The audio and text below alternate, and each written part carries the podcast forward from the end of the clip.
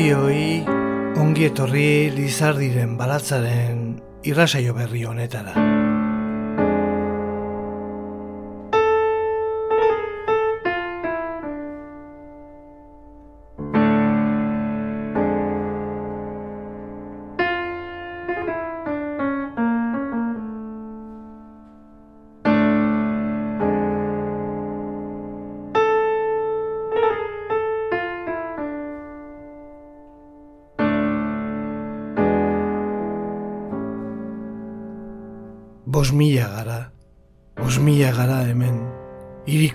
Bazter honetan, bos mila gara.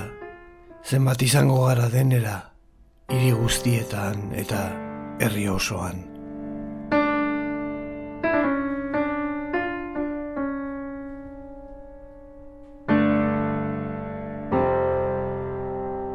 Victor Jara, bere azken poematik zati bat euskaratuta.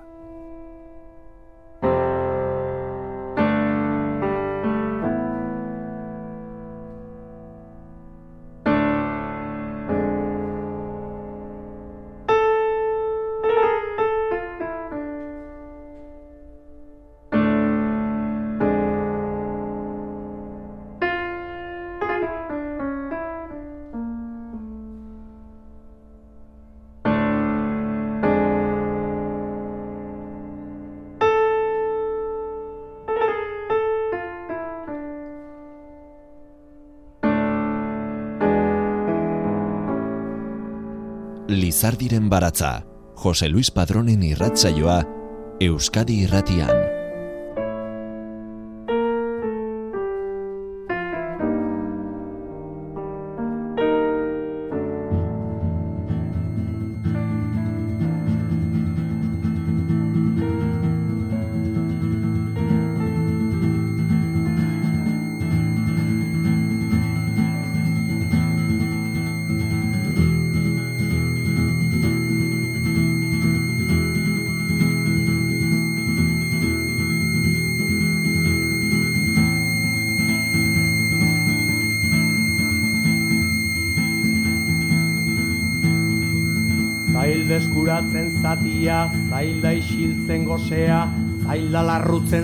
Zerria gehienetan. Zaila duten eikentzea, zail biluztua jaztea, zail mendiak berdintzea, bazter guztietan. Zaila negar egitea, zaila aurrera begiratzea, zail bideak bilatzea, batzutan Begiak lehorrak daude etorkizunik ez dago Lur zabala ere muda ez duten entzat. Eta piztiak beti daukabala bat prest Bere herri eiztaria eizteko. Eta piztiak beti dauka mamutzar bat Ifarraldetik lagundu zetortzeko Eta piztiak haua beterik nahi du Ez du barau egunik nahi probatzeko. Eta piztiak aukera denak daduzka Pizti izan azera hiltzen jarraitzeko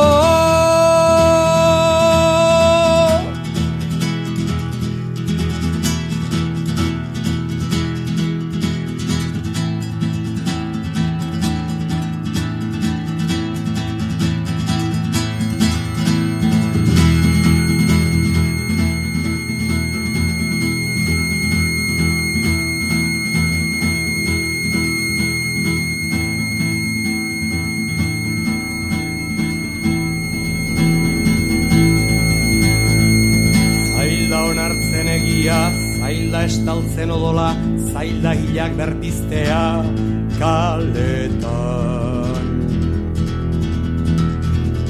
Zaila, zaila sinistea, zaila, zaila sufritzea, zaila, zaila bizitzea olakoetan. Zailari eten hori, zailotu nahi izatea, zaililobiak eraikitzea bihotzetan. Begiak lehorra daude etorkizunik ez dago lur zabala ere muda ez duten entzat eta piztia beti dauka bala bat prest bere herri eiztaria eizteko. Eta piztiak beti dauka mamutzar bat ifarraldetik lagundu zetortzeko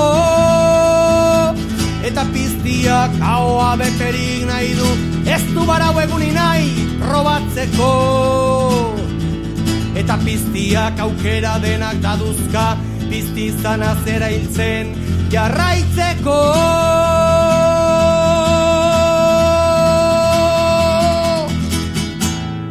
Mila esker lizardiren baratza entzuteagatik. Irratsaio guztiak dituzu entzungai EITB naieran atarian.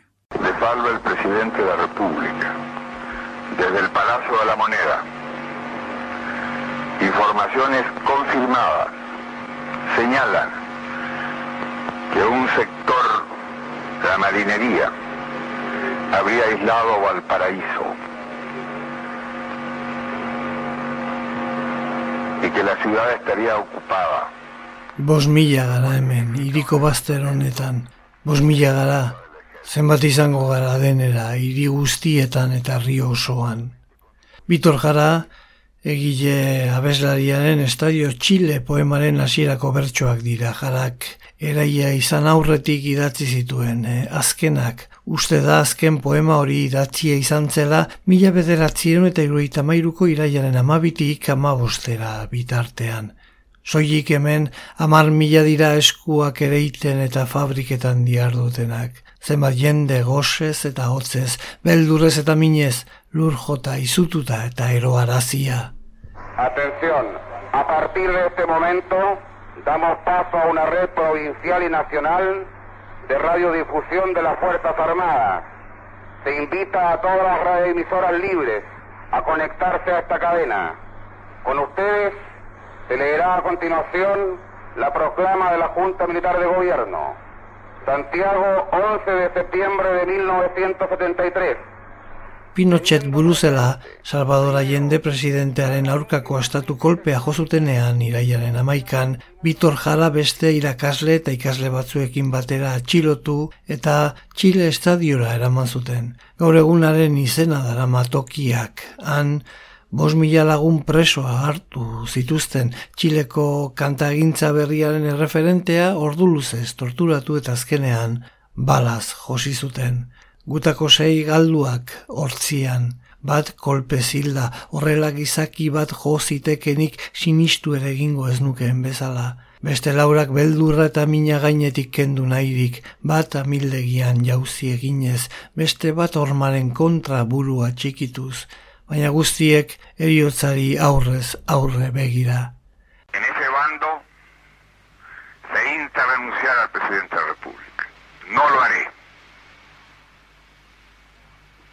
Notifico ante el país la actitud increíble de soldados que faltan a su palabra y a su compromiso.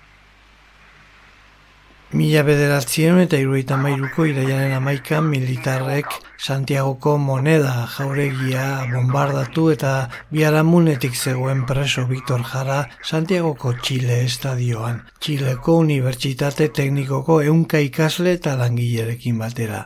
Abeslariak irakasle gisa ziarduen unibertsitate hartan ikonoa zen ordurako eta hasieratik bereizi zuten gainontzeko presoetatik lau egunez torturatu zuten ezurrak e, austeraino kolpatuz urik eta janik eman gabe.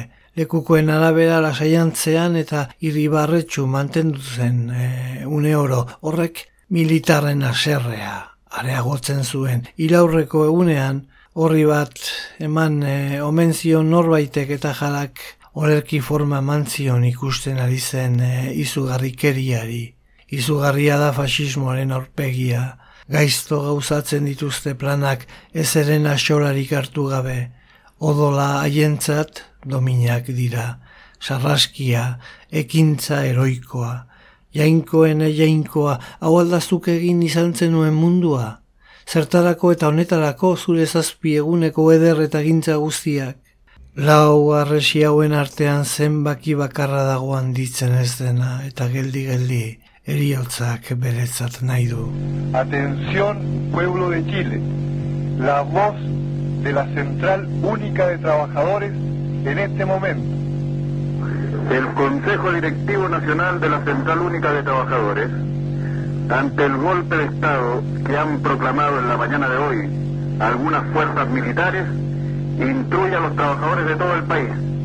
Primero, ocupación inmediata de todos los centros de trabajo. Bitor Jarak, mila bederatzi irun eta iruita mairuko iraiaren amabostean papereratu zuen bertxolerro horien azken e, zuzenketa.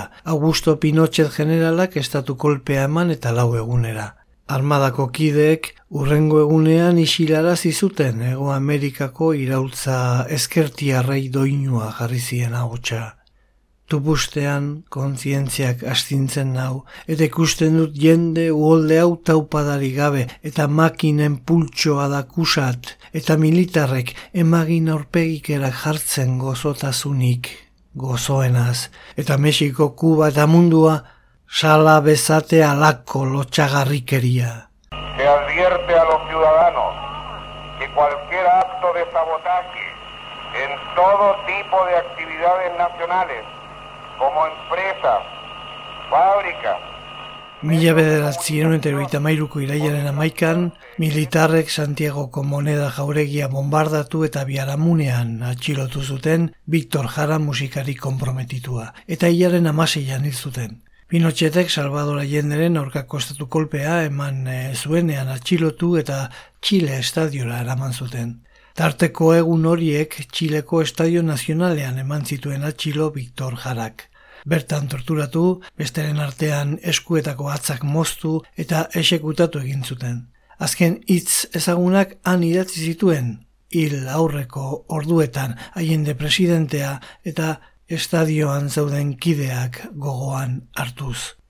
Ekoizten ez duten amar mila esku gutxiago gara, zenbat izango gara aberri osoan lagun presidentearen odolak gogorrago jotzen du, bombek eta metraiak baino. Horrela joko du berriro gure ukabilak, kantua ordea altzait, ateratzen ongi ikaraz kantuz nagoelarik, ikara honek nola, bizin hauen ikarak, hiltzen hauen ikarak, ikara. Tienen la fuerza, podrán avasallando, pero no se detienen los procesos sociales, ni con el crimen, ni con la fuerza. La historia es nuestra y la hacen los pueblos. Iraiaren amaseian, ustu egin zuten Txile estadioa. Preso batzuk, aske gelditu ziren. Hain zuzen aietako baten bidez, atera zen jararen poema hau argira ez baina poemaren egilea. Victor Jara lurpeko eremu batera eraman zuten litre Kiroga Carvajal, estatuko trenbide enpresako zuzendaria zenarekin batera.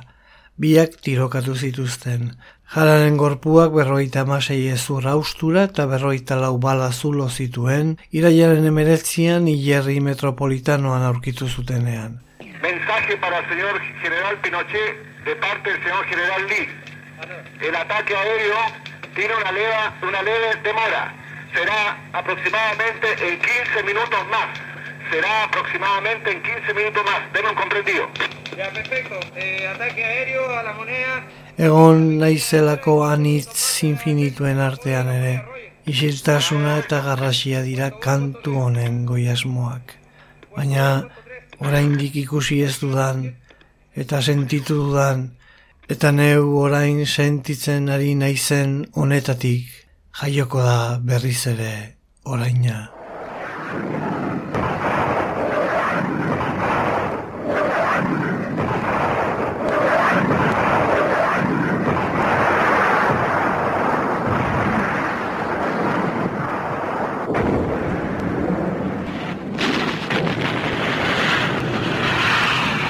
Gorputegiko langile bati Zorzaio, haren gorpuak hobi komun batean amaitu ez izana. Kantaria ezagutu zuen, ark pilan heltzen hasi ziren ilotzen artean eta eskutuan egin zituen tramiteak jararen e, familiari gertatutakoaren berri eman eta modu klandestino batean lur eman ziezaioten.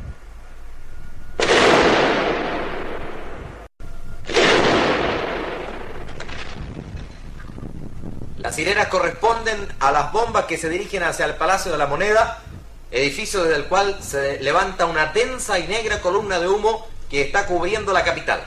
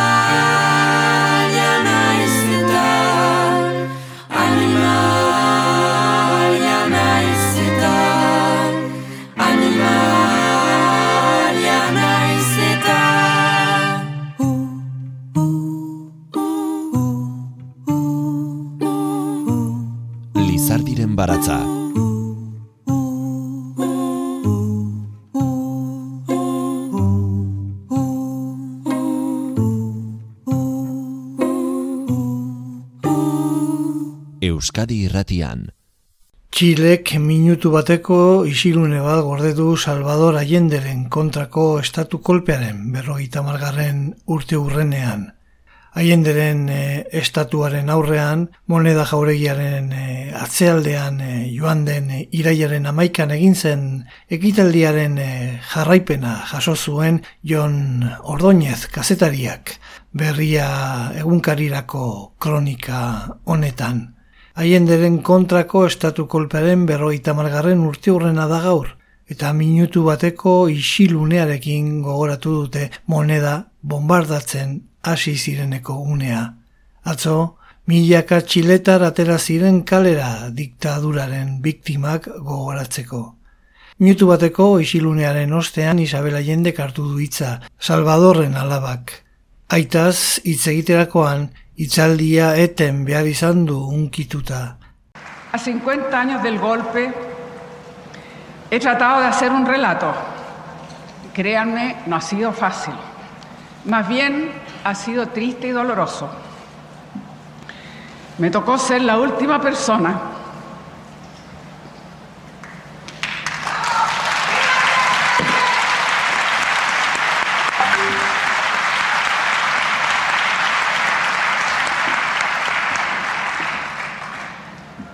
Me tocó ser la última persona del entorno de mi padre y entrar al palacio ese día. Aitaren ingurukoen artetik goiz horretan monedan sartu nintzen azkena izan nintzen. Militarren altxamenduaren berri izan nuen eta senarra geratu zen aurrekin. Aste arte hotz eta gris bat zen eta morande kaleko laroi garren zenbakiko atetik sartu nintzen, hori erabiltzen zuen aitak. Eran cerca las 9 de la mañana cuando logré entrar a Morandé 80, que era la puerta por la cual mi padre solía usar. Mi hermana Beatriz Tati trabajaba en la secretaría privada con mi padre. Isabel Allendek ordu horietan monedan bizi izandako momentuak gogoratu ditu eta gogoan izan ditu aitaren zat lanean ari zirenek euren ardurak baino gehiago eginez haren ondoan geratzeko hartu zuten erabakia. Baita tati aizpa ere. Egazkinak moneda bombardatzera zioazenean aitak joateko erregutu zigun eta han gertatutakoa kontatzeko. Ez dut inoiz, haren azken besarkada ahaztuko. No olvido su último abrazo, su calidez, su amor infinito, su amor. No deja de sorprendernos la fuerza de su mensaje en las últimas alocuciones, su inclaudicable esperanza. Tienen fuerza, podrán avasallarnos, pero no se detienen los procesos sociales ni con la represión, ni con el crimen, ni con la fuerza. La historia es nuestra y la hacen los pueblos. Bere itzaldian esan du memoria lehen pauso badela egiara iristeko, baina gehiago behar direla justizia, erreparazioa eta egun horretan gertatu zena berriro ez dela errepikatuko bermatzeko. Salvador Allenderen alabak gogor kritikatu du azken hilabetetan eskuinak zabaldu duen errevisionismoa. Benetako arduradunak moneda bombardatu eta hil eta torturatu zutenak dira baita isili geratu zirenak ere. Demokrazia eta torkizuna da memoria. Bere itzaldian, aitaren hainbat aipu egin ditu. Historia gurea da eta herriek egiten dute. Haiendek presidentetzat hartu zuenean Txileko egoera zeintzen labur bildu du eta bere aita pobrezian bizi ziren milaka txiletarren itxaropena bihurtu zela adierazi du. Herri batasunaren gobernuaren erabakiak zerrendatzen hasi denean, eten bat egin behar izan du, txalo zaparrada batek behartuta. Más allá de sus dificultades y errores, redistribuyó la renta, aumentó significativamente el sueldo mínimo, las pensiones, democratizó el crédito, nacionalizó las principales riquezas naturales del país, profundizó la reforma agraria, combatió la desaparición.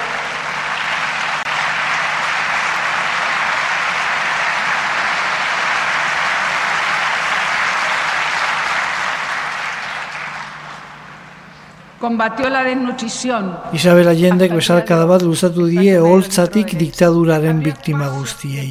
Mila bederatzi ireun eta irueita mairu eta mila bederatzi ireun eta laroita bederatzi urteen artean iru mila eta berreun atxilotutik gora hil edo desagerrarazi eta berogi mila lagunetik gora torturatu zituzten militarrek Augusto Pinochet generalaren diktaduran. Milaka emakume presidentearen egoitzaren aurrean bildu dira gauez. Beltzez jantzita eta kandelak eskuan. Alegeraz kantatzen Laket izan dunik baina nanitzpenari begia emanik munduan ezin pasa ohartu gaberik asko direla triste kantuz gaudelarik.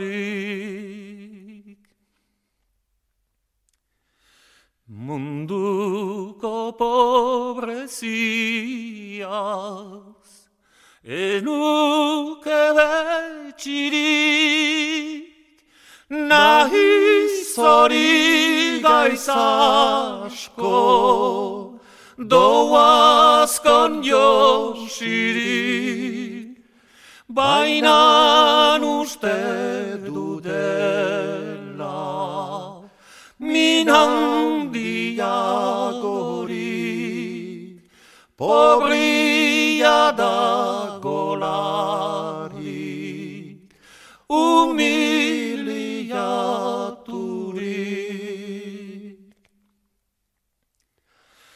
aitzurra eskien bizitzen denari ogilaren maiteko bere haurnioeri laket litzakioke artzia lanari ez balu behar bizi, mespretxu zigeri. Batzuen zoriona, bestien izerdi, esklabo pasatzia munduan ez askiz gainera behar gira. Ibili beldurtiz zaizkigula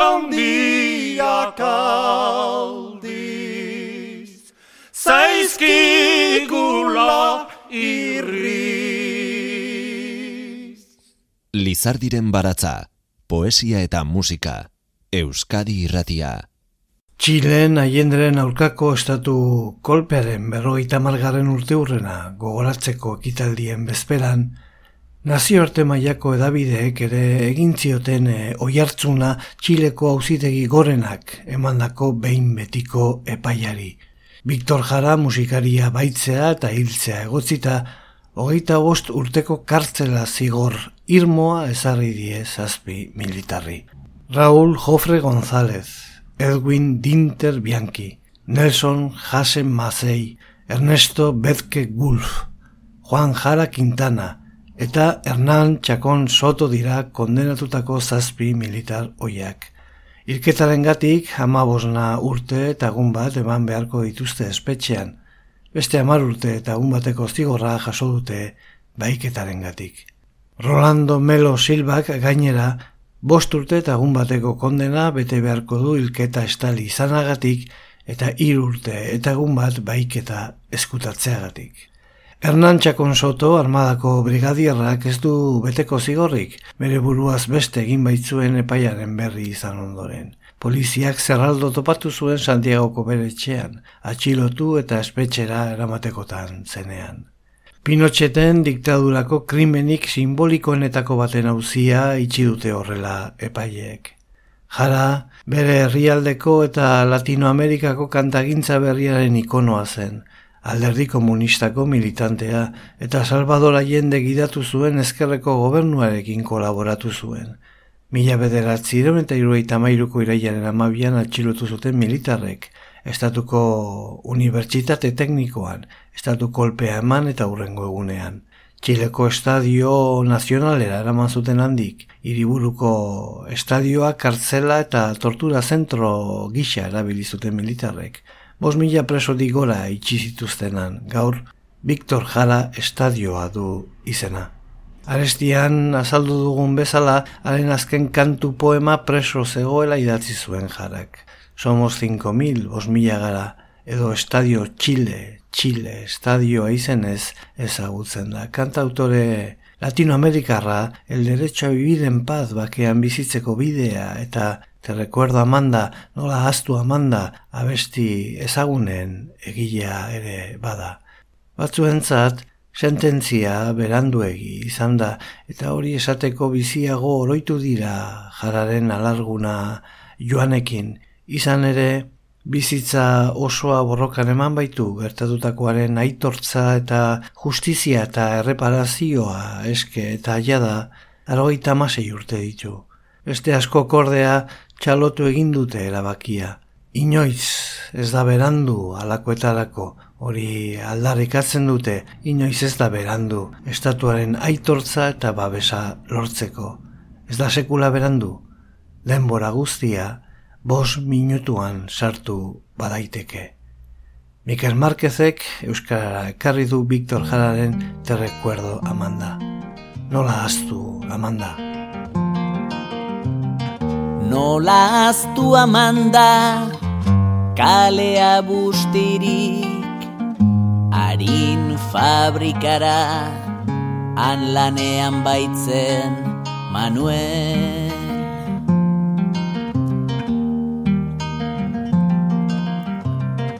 Irria oan, euria hilean, bosta xola zuri, anzai baitzenuen, Manuel, Manuel, Manuel, Manuel, Manuel, bost minutu dira, denbora geltirik bizitza begira, tutuak joduta, berriro lanera, zu oinez bazoaz, den argitzen duzu, bost minutu hoietan, loretu zara.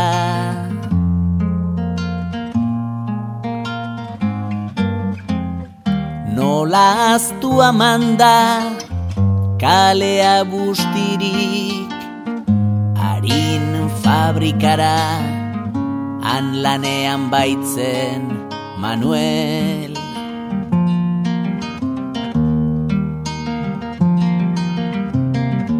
Irria hauan, euria hilean, bosta xola zuri, anzai baitzenuen Manuel, Manuel, Manuel, Manuel, Manuel, mendira jo zuen, hain gizon hona zen sasira jo zuen, ta bost minututan txikitu egin zuten, tutuak jodu gaur berriro lanera asko ez dira itzuli falta da Manuel.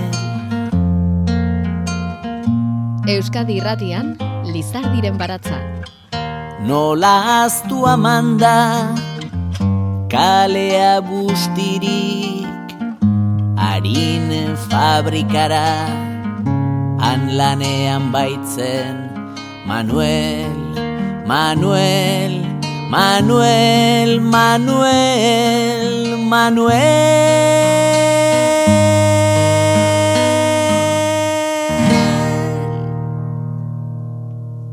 Nola aztu amanda kalea bustirik harin fabrikara, han lanean baitzen Manuel. Abestiek, ala dio Amanda Jarak, Victor Jararen alabak, euren bidaiak propioak egiten e, dituzte. Te recuerdo Amanda, nola aztu Amanda abestia, behar bada, Artista txiletarraren abestirik gogoan garrienetakoa da, eta bertsio gehien izan dituenetako bat e, ere bai. Eta bidaia luzea egin du. Nola astu amanda abestia mila bederatzieun eta irro sortzian konposatu sortu zuen Bitor Jarak ingalaterran zegoelarik. Eta ingalaterratik Txileko landa eremu zabalera bidaiatu zen. Han sortu eta hasi baitzen abeslaria gurasoen aluan pobrezian, Amanda eta Manuel aita amarekin eh, batera. Gero, Santiago hiriburutik pasatzen, han izan baitzen emazte joanekin eta alabekin, eta langile fabrikak bisitatu zituen, kantuan sarria saltzen den eh, amandak egiten duen moduan, eta mendira jozuen ondoren, bere Manuelek egin bezala. Bere arrakastak txileko mugak zeharkatu zituen eta etorkizuna iragarri izan balu bezala, haren bertso lerroetan aurreratu egin zuen Augusto Pinocheten estatu kolpeak ekarriko zuen iluntasuna. Urteak joan eta egilearen hilketa bortitzetik berrogeita urte bete direnean, gaur egunera arte osorik iristeko, bere edertasunean dotore eta almenean hain bizirik. Nola astu amanda, bikoten maitemindu baten e, historioa kontatzen du abesti honek. Bi langileen arteko beraien maitasun historio ederra saltzen du. Gaur egungo bi langileena edo zeinena. Gugeuk kalean ikus dezakegun bikote batena edo zeinena. Inor eta alare edo nor izan gaitezkeen bi langileen artekoa edo zein lantegitan, edo zein iritan. Gure kontinenteko edo zein lekutan elkarrenganako maitasuna animaren barruraino eramaten dutenak, baina batzuetan guri oarkabean bezala galdurik gelditzen zaiguna. Viktor Jalak berak eman zituen azalpen horiek guztiak nola astu amanda abestiari buruz izan zen mila bederatzireun eta irui tamairuko ustaiaren amazazpian Peruko Panamericana telebista katean azkena izango zen bere kontzertuan. Viktor Jara mila bederatzireun eta iruaita mairuko iraiaren amaseian hil zuten. Salvador Allende boteretik kenduta hil eta bost egunera. Bere borreroek aurpegia eta txikitu zizkioten, eh? Abajoitzak orain nire inoinokeria horiek, gustora entzungo enizkian butakume galanta. Esan zioten. Militar haien asmo ilunak baina ez ziren bete.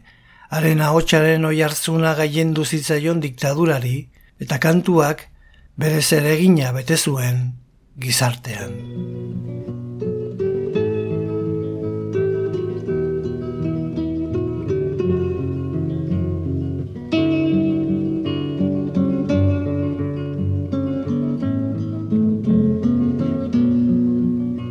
Euskadi Irratia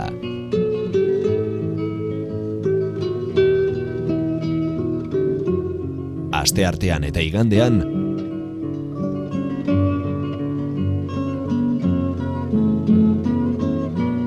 Lizardiren baratza.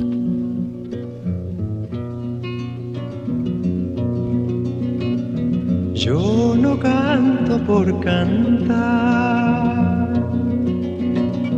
ni por tener buena voz. Canto porque la guitarra tiene sentido y razón.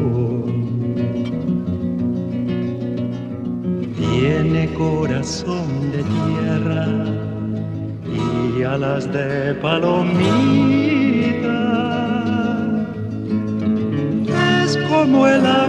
Bendita, santigua glorias y penas Aquí se encajó mi canto, como dijera Violeta. Guitarra trabajadora, con olor a primavera.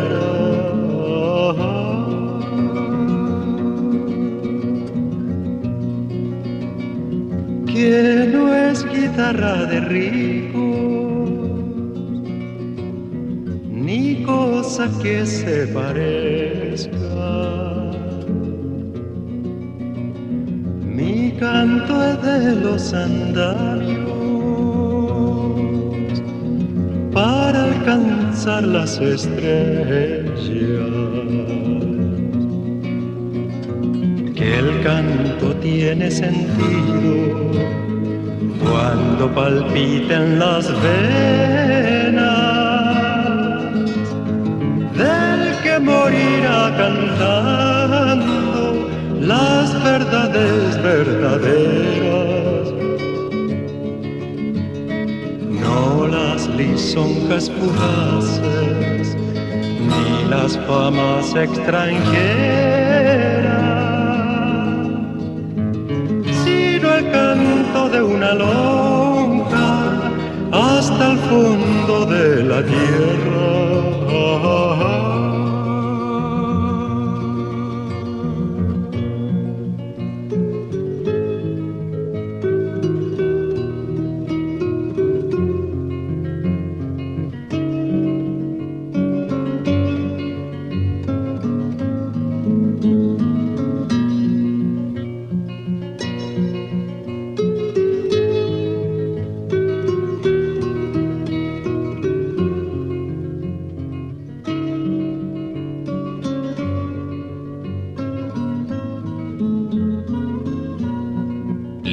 Baratza, Jose Luis Padrón.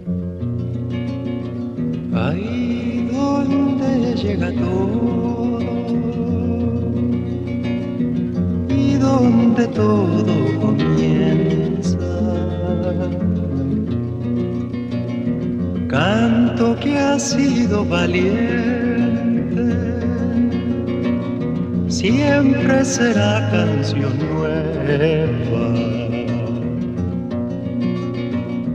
Siempre será canción nueva.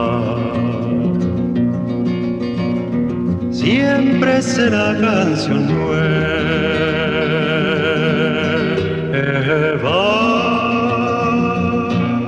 Nik ez dut kantatzen kantatzeagatik. Ez da ahots ederra izateagatik. Gitarrak zentzua eta arrazoia. Biak dituelako baizik. Lurrez egina bihotza, egoak uso kumearenak, ur bedeinkatuak nola, asetzen ditu pozak eta penak.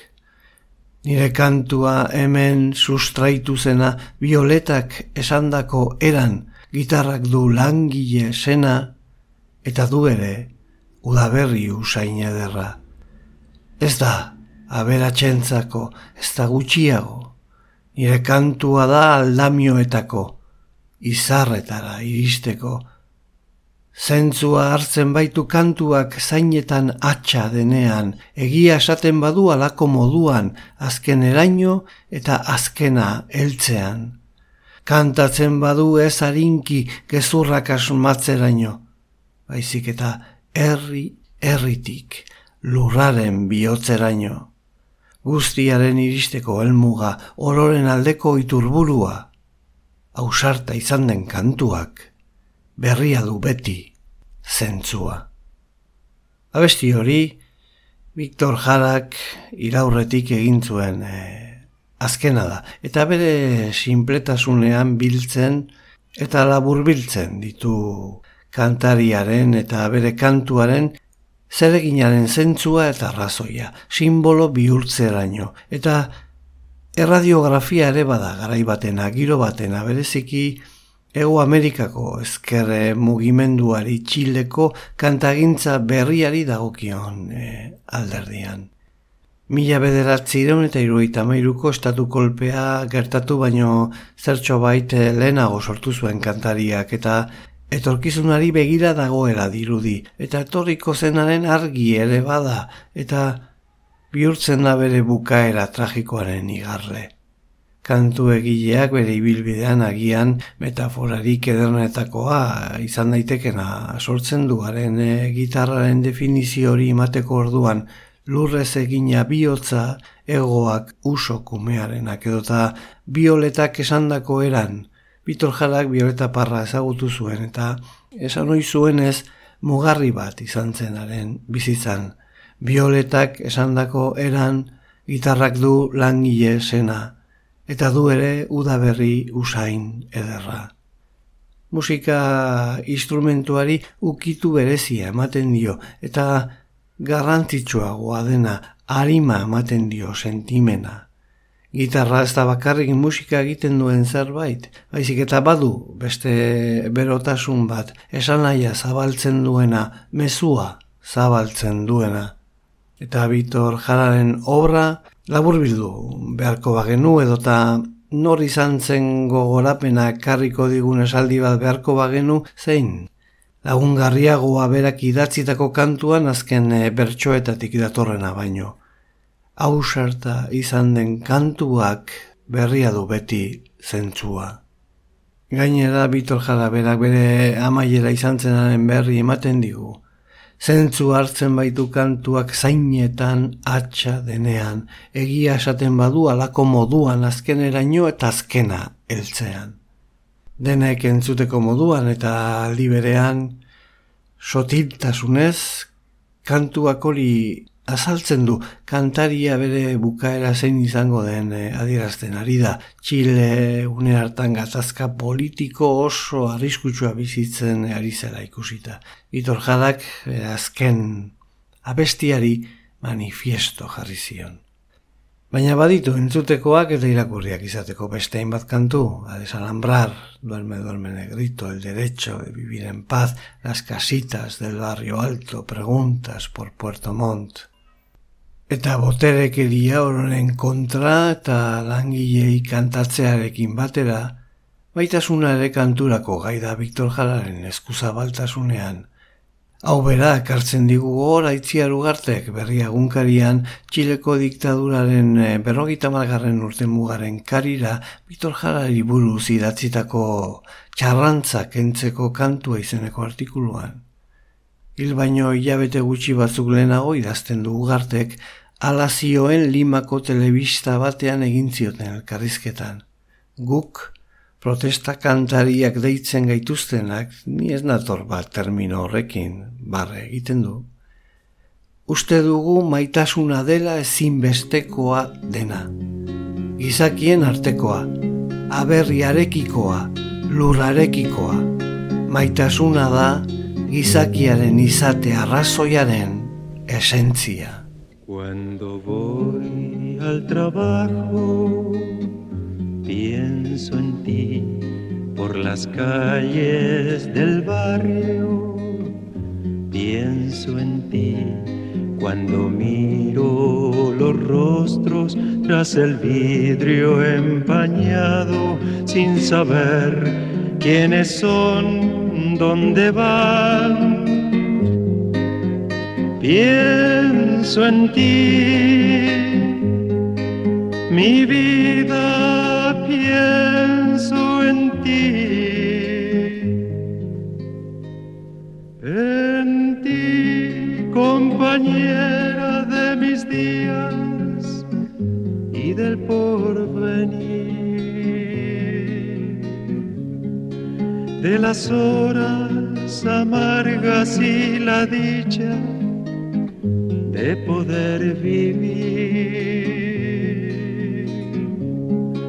laborando el comienzo de una historia sin saber el fin. Cuando el turno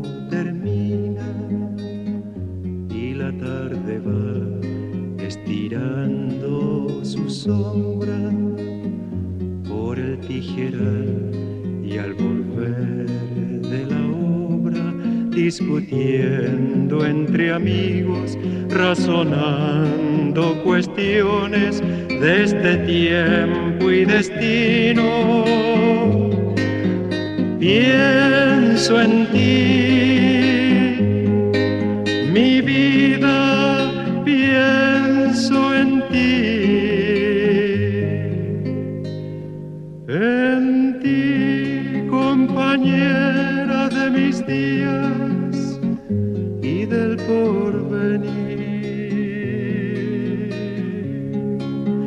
las horas amargas y la dicha de poder vivir. Laborando el comienzo de una historia sin saber el fin. Cuando llego a la casa, estás ahí y amarramos los sueños.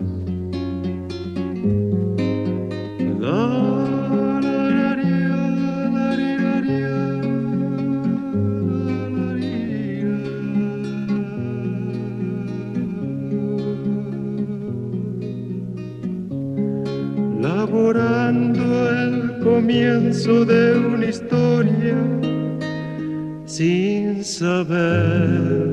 Euskadi Irratian el fin.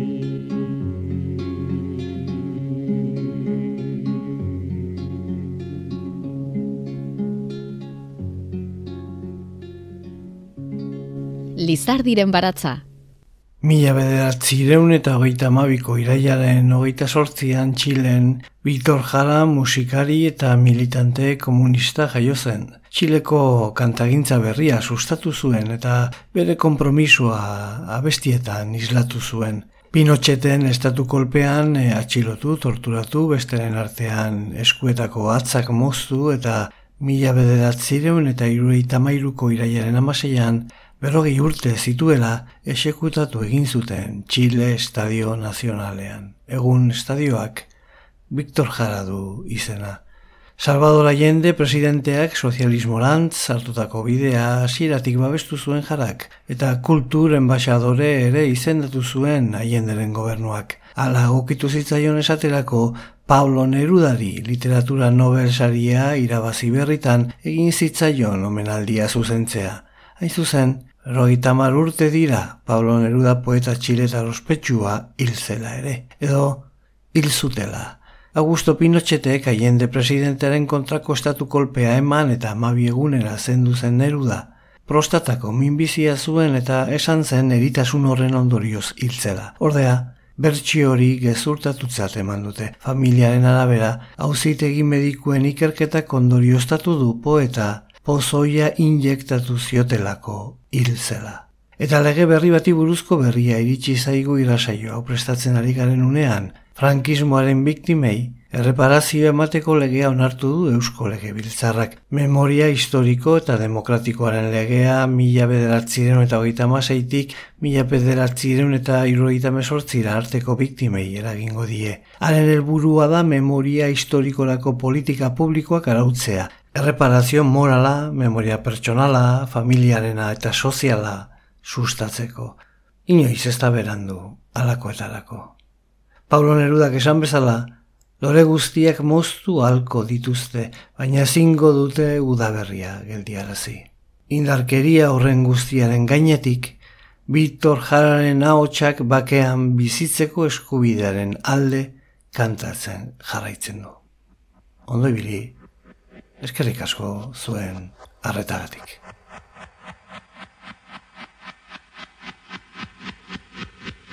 Lizardiren baratza Euskadi Irratian Jose Luis Padrón